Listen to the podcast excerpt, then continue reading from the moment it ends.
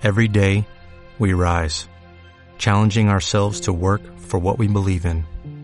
At U.S. Border Patrol, protecting our borders is more than a job, it's a calling. Agents answer the call, working together to keep our country and communities safe. If you're ready for a new mission, join U.S. Border Patrol and go beyond. Learn more at cbp.gov/careers. Oh,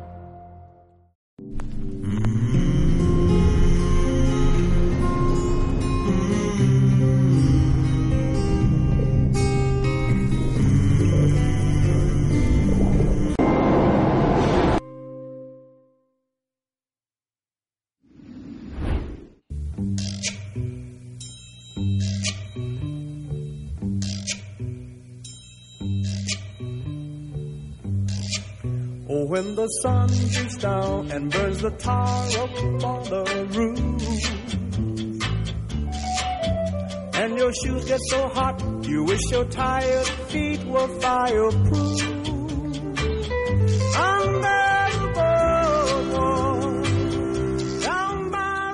Antonio, antes de entrar de lleno en tu nueva novela, Los cinco y yo, vamos a aclarar alguna cosa. Estos cinco que aparecen aquí en el título son los cinco de la famosa serie de, de Nick eh, Son ellos. Los famosos cinco, efectivamente, sí. Julián, Es- Dick, Ana, Jorge y Tim. Ah, ¿te acuerdas? Sí, Sí, sí, me sí. acuerdo perfectamente. ¿Los leías tú de niño? Los leía de niño mientras llevaba a mis hermanos al retiro a que jugaran con un palo y una pala. Yo me sentaba debajo del paseo de coche donde está ahora, la Feria del Libro de Madrid, por cierto, y allí leía. Ahí o a la hora de la siesta en verano. Dice Tony, el protagonista de esta novela, que creo que tiene bastantes cosas tuyas, dice, con respecto a los cinco, leer a los cinco le produjo un disfrute animal que nunca más ha vuelto a experimentar leyendo. ¿Eso te ocurrió también a ti? Me ocurrió, me ocurrió. Eh, el- recuerdo que cuando terminaba de leer aquellas aventuras estaba tan cansado como los protagonistas de, de- que habían estado huyendo de contrabandistas o de secuestradores y yo cerraba la última parte, la última página del libro extenuado como si hubiera protagonizado esas mismas aventuras. ¿no? Yo- De, de hecho, yo creo que nunca las leí, sino que las protagonicé. Y Aquí tenemos a un protagonista que se llama Tony, que es profesor universitario y escritor, y podemos decir que tiene bastantes cosas del Antonio Orejudo, escritor, que presenta un libro de un amigo suyo que se llama Rech, que también podemos decir que tendría cosas de un escritor conocido que se llama Rafael Rech. Este libro se llama After Five, y el contenido del libro vamos a decir también, quizás resumidamente, que va sobre estos cinco, los cinco, pero cuando ya son adultos. El libro es una glosa sobre un libro que se ha escrito, que lo ha escrito un escritor, Rafael Rech, que se llama After Five. Y lo que hace After Five, lo que hace Rafael Rech en su novela es imaginar cómo son estos cuatro muchachos y su perro. Bueno, el perro podemos imaginar qué es lo que ha sucedido con él 50 años después, ¿no? ¿Qué es lo que ha ocurrido con estos cuatro muchachos con los cinco, 50 años después? ¿Cómo son a los 54 años? ¿Qué ha sido del recto Julián, de Jorge, aquella niña que quería ser chico, eh, de la delicada Ana eh, y del intrépido Dick, ¿no? ¿Cómo son ahora?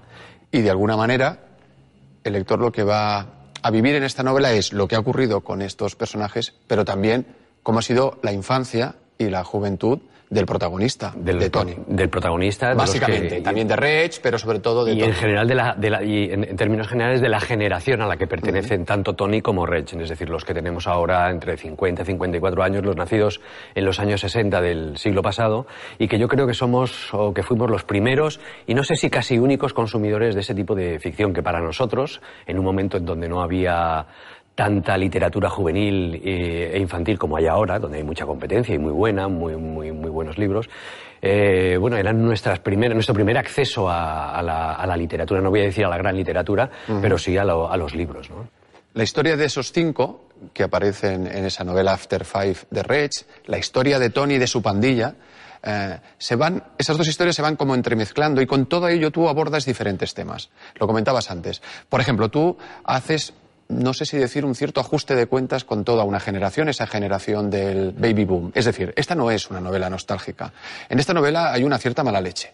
Eh, no es una novela nostálgica. Yo creo que con la nostalgia no se hace buena literatura. Mm, en general, con los buenos sentimientos o con los sentimientos blanditos no se hace buena literatura. Es necesario siempre un poco de picante, ¿no?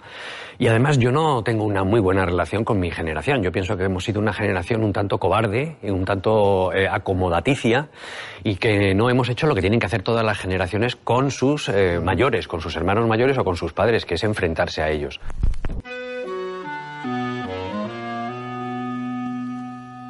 Some people say a man is made out of mud. A poor man's made out of muscle and blood. Muscle and blood and skin and bones. A mind that's weak and a back that's strong. Esta es una novela, efectivamente. Es una novela generacional, es una novela de formación también, porque vemos al protagonista cómo va, cómo va creciendo. Eh, es una novela metaliteraria porque hay una novela dentro de una novela y es también una novela absolutamente divertida. Sí, yo desde que empecé a escribir eh, mm, eh, he sido asociado a un tipo de literatura humorística, ¿no? Hasta el punto de que hasta yo empiezo a estar un poco harto de esa relación. Por eso, últimamente, cuando me preguntan sobre las relaciones entre la literatura y el, humor, suelo decir que más que humorística, mi literatura es alegre y desenfadada. De lo que huyo no es tanto del aburrimiento cuanto de la pomposidad y de la solemnidad. Yo creo que la solemnidad, tomarse demasiado en serio a sí mismo y a lo que uno hace, eso conduce casi siempre al aburrimiento, ¿no? Y esconde muchas veces impostura. También tu novela es una novela, no sé si decir crítica o reflexiva sobre el mundo del libro.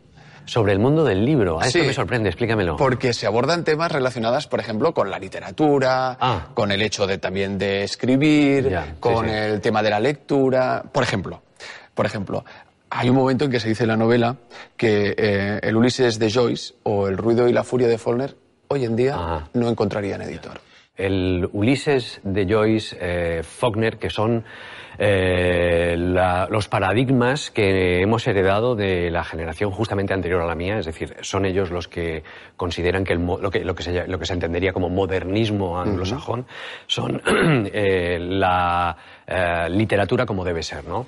Eh, entonces, mm, yo me pregunto, si hoy un escritor presentara en una editorial un manuscrito semejante al ruido y la furia de Faulkner, ¿sería aceptado? Mm, lo dudo. Y suponiendo que hubiera algún editor lo suficientemente loco como para editar hoy, para publicar hoy El ruido y la furia, ¿habría algún lector que lo, le- que lo, que lo leyese? Bueno, alguno habría sin duda, pero sería un libro que pasaría probablemente sin pena ni gloria y no recibiría muy buenas críticas. ¿no? Entonces, mm, me sorprende esa contradicción entre la, entre, en la que vivimos. Por un lado, ese es el modelo literario y por otro lado, tenemos constancia fehaciente de que ninguno de esos dos textos hoy sería apreciado como literatura. También se dice en tu libro que el hecho de que se lea poco tiene algo de como de revuelta popular ante la imposición de leer. Yo creo que los escritores y también los profesores de literatura somos mm, en buena parte culpables de esta deserción eh, de la lectura que han hecho las jóvenes eh, generaciones. Los profesores no hemos sabido explicar y los escritores probablemente hemos escrito de asuntos que solamente nos preocupan a nosotros en buena medida. Y el resultado es que eh, los textos que se escriben hoy no suscitan ninguna pasión ni aplacan ninguna pasión en nuestros estudiantes. ¿no? Los que escribimos hoy, incluso los textos que nosotros pensamos que se deben leer, ¿no? textos escritos en otras épocas. Y bueno, no soy partidario de echar la culpa a los muchachos. Mm, Soy más bien partidario de mirarse, de que nos miremos nosotros a nosotros mismos y de ver dónde fallamos los profesores y los escritores. ¿no?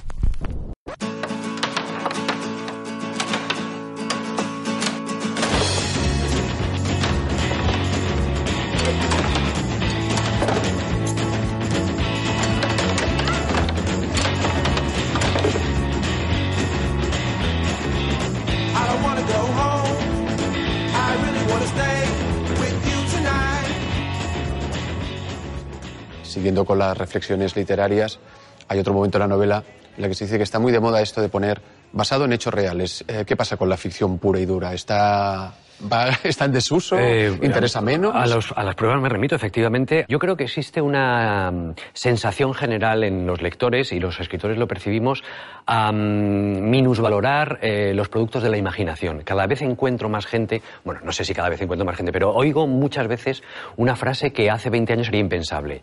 Yo ya no leo ficción. Yo solamente leo ensayos o ensayo histórico, ¿no? Eso hace 20 años sería impensable. Mm, ¿Qué ha, ocurrido? Ha ocurrido que la ficción, lo que sale de la imaginación, se considera un subproducto de la literatura. Y eso lo detectamos los escritores que de alguna manera necesitamos inyectar vitaminas eh, serias a, nuestras, a nuestros libros. ¿no? Y de ahí un poco que juguemos con estas cosas de hacer creer a los lectores que el protagonista del libro somos nosotros mismos. Tengo una curiosidad que tiene que ver con uno de los personajes, y sé, sé que es un personaje de ficción, este Rage que aparece aquí en tu novela, pero como yo también casualmente conozco a un escritor que se llama Rafael Rech, que casualmente también es amigo tuyo, hombre, me gustaría saber si la ha leído. Y me gustaría saber si la ha leído, ¿qué te ha dicho? Eh, sí, sí, yo. mm, Este escritor real al que tú te refieres es uno de mis primeros lectores siempre, lo ha sido desde mi primera novela, y en esta eh, había más razones para que la leyera cuanto antes. Entonces la leyó, él me confesó que la había leído de cabo a rabo, pero yo sé que solamente la leyó, al menos en esa primera, esa primera vez, buscándose dentro de la novela amigo. para verlo.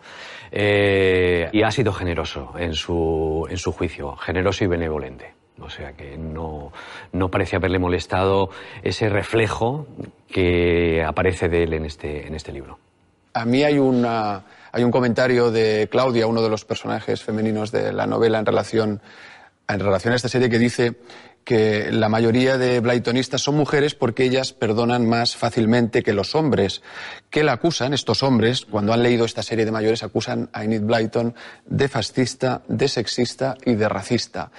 ¿Esa impresión tuviste cuando Ah, sí. volviste a releer la serie para escribir sí, tu sí, libro? sí. Me, ¿Sí? me di cuenta, como, como te decía, de que los eh, de que hemos salido muy bien para, eh, para, para, para, para haber eh, sido lectores de esa serie, ¿no? Es sorprendente eh, los niveles de sexismo, de racismo, los malos son siempre gitanos o negros, y también de posturas eh, cercanas al filofascismo de Enid Blyton, que escribió estos libros en los años 40. También tenemos que contextualizar Claro. cuando se ha escrito esto, ¿no?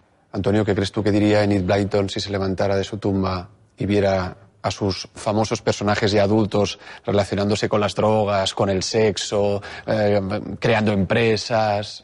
Pues eh, Enid Blyton yo creo que tenía una mente muy perversa, eh, que subyace y algunas veces sale a la superficie en ciertos detalles de sus novelas. Eh, mm, quiero pensar que no estaría tan a disgusto con la deriva de estos personajes. Quiero pensar que Enid Blyton eh, me daría un par de besos y diría todo esto en inglés, naturalmente.